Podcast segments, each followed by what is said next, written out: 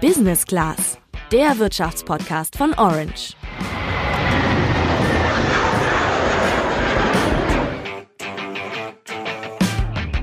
We will build a great wall along the southern border. And Mexico will pay for the wall. Er wollte eine Mauer bauen und Mexiko dafür zahlen lassen. Doch fast genau zwei Jahre nach seinem Amtsantritt sieht es immer noch nicht danach aus, als könne US-Präsident Donald Trump in naher Zukunft eines seiner größten Wahlversprechen einlösen. Trump hat inzwischen eingesehen, dass, wenn überhaupt, die USA für die Mauer zahlen muss. Aber auch dieser Plan scheint nicht ganz aufzugehen. Der Streit um die Mauer hat inzwischen einen ganz neuen Höhepunkt erreicht und legt aktuell die USA lahm. Was das bedeutet, was Trump überhaupt für ein Problem mit den Mexikanern hat und wie die Situation an der Grenze aktuell aussieht, das ist heute Thema im Orange Podcast. Ich bin Sandra. Und ich bin Julian.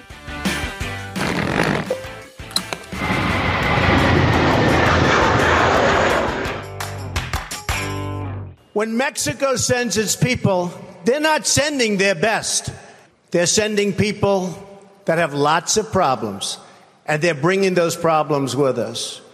They're bringing drugs, they're bringing crime, they're rapists, and some Also wenn es nach Donald Trump geht, dann sind nur wenige der Mexikaner, die in die USA einwandern, gute Menschen. Hauptsächlich kämen Vergewaltiger und Drogenschmuggler. Das hat er, wie ihr gerade gehört habt, noch im Wahlkampf 2016 behauptet. Eins seiner bekanntesten Wahlversprechen lautete damals, eine Mauer zur Grenze zu Mexiko zu bauen. Doch was sich so einfach angehört hat, das wird jetzt zu einem ernsthaften Problem, denn so eine Mauer, die baut sich nicht von allein und Sie kostet vor allen Dingen Geld. Ja, 5,7 Milliarden Dollar will der Präsident dafür im Haushalt für das Jahr 2019 unterbringen. Das heißt, zu allen Ausgaben, die der Staat in diesem Jahr macht, soll eben auch diese Mauer gehören. Den Haushalt kann Trump aber nicht ohne Zustimmung des Kongresses durchkriegen und genau da ist das Problem. Der Kongress ist das amerikanische Parlament und ist in etwa vergleichbar mit dem Bundestag, nur in erweiterter Form. Darin sitzen einmal die Abgeordneten und zusätzlich noch die Senatoren, die die 50 amerikanischen Bundesstaaten vertreten. Seit den letzten Midterm-Wahlen im November haben die Demokraten wieder die Mehrheit im Kongress und die machen dem Republikaner Trump wortwörtlich einen Strich durch die Rechnung. Wie ihr vielleicht schon mitbekommen habt, ist in den Medien aktuell immer wieder die Rede vom Government Shutdown, was sich übersetzen lässt mit einer Stilllegung der Regierung. Und auch das hat mit der Mauer zu tun.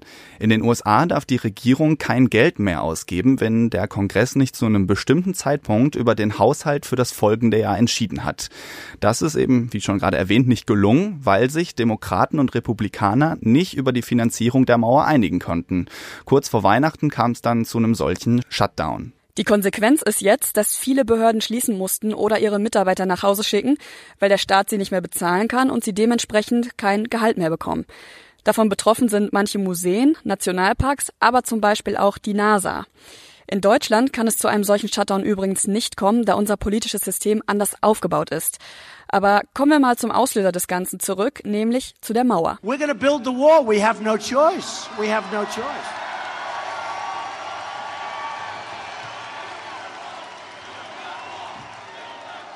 Build that wall. Build that wall. Build that wall. Build that wall. Build that wall. In den USA stammt jeder vierte Einwanderer aus Mexiko. Insgesamt leben rund 11,5 Millionen Mexikaner in den USA. Das Forschungszentrum Pew Research Center geht davon aus, dass sich etwas weniger als die Hälfte von ihnen verbotenerweise in den USA aufhält. Dasselbe Institut sagt aber auch, dass die Zahl der Einwanderer aus Mexiko in den letzten zehn Jahren zurückgegangen ist. Dafür kommen aber immer mehr Migranten aus zentralamerikanischen Ländern wie jetzt zum Beispiel Honduras, Guatemala oder El Salvador. Aber die müssen ja, wenn sie in die USA wollen, auch durch Mexiko und von dort die Grenze in die USA überqueren. Im Oktober hat sich dann eine Karawane von tausenden Menschen in diesen Ländern gebildet und sich mit dem Ziel USA auf den Weg an die mexikanisch-amerikanische Grenze gemacht. Ein Großteil der Menschen ist aber erstmal in Notunterkünften in Grenzstädten wie Mexicali und Tijuana gelandet, weil die USA die Flüchtlinge nicht ins Land lassen wollte. Ende November haben laut mexikanischem Innenministerium dann 500 der Flüchtlinge versucht, gewaltsam die Grenze zu stürmen.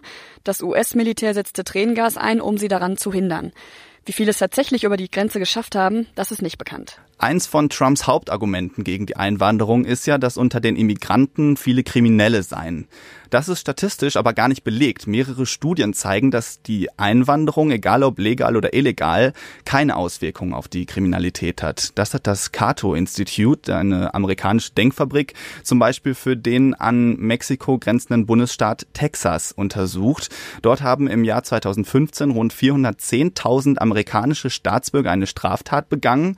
Unter den legalen und illegalen Einwanderern waren es 33.600.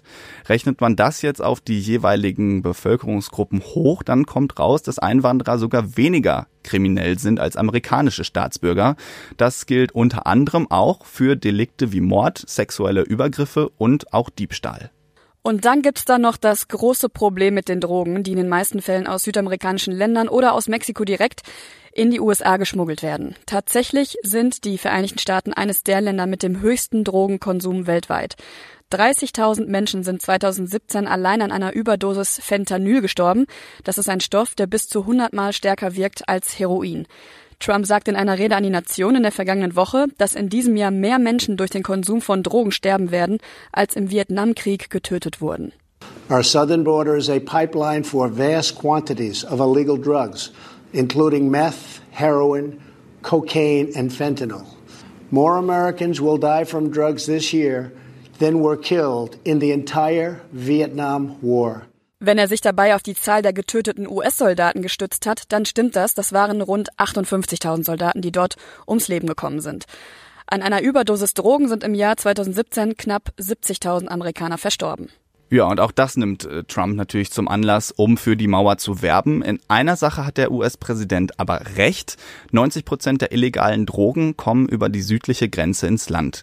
Ob eine Mauer jetzt dagegen hilft, ist aber fraglich. Die Drogen werden nämlich meist in PKWs oder Lastwagen geschmuggelt, wo zum Beispiel Kokain oder Heroin in Geheimfächern oder eben zwischen Waren versteckt wird, die dann in die USA eingeführt werden. Außerdem bauen Schmuggler Tunnel, wie zum Beispiel im letzten Jahr einen, der von der Küche eines ehemaligen Kentucky Fried Chicken bis in ein mexikanisches Schlafzimmer reichte. Bei dem tiefsten Tunnel dann bringt auch die höchste Mauer eben nichts.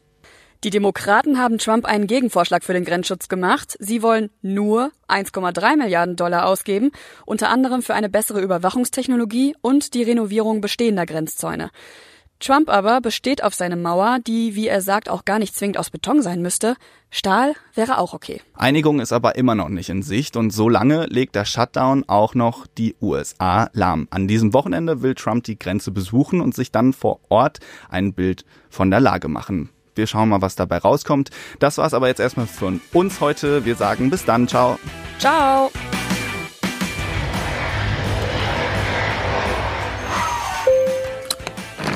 Business Class, der Wirtschaftspodcast von Orange.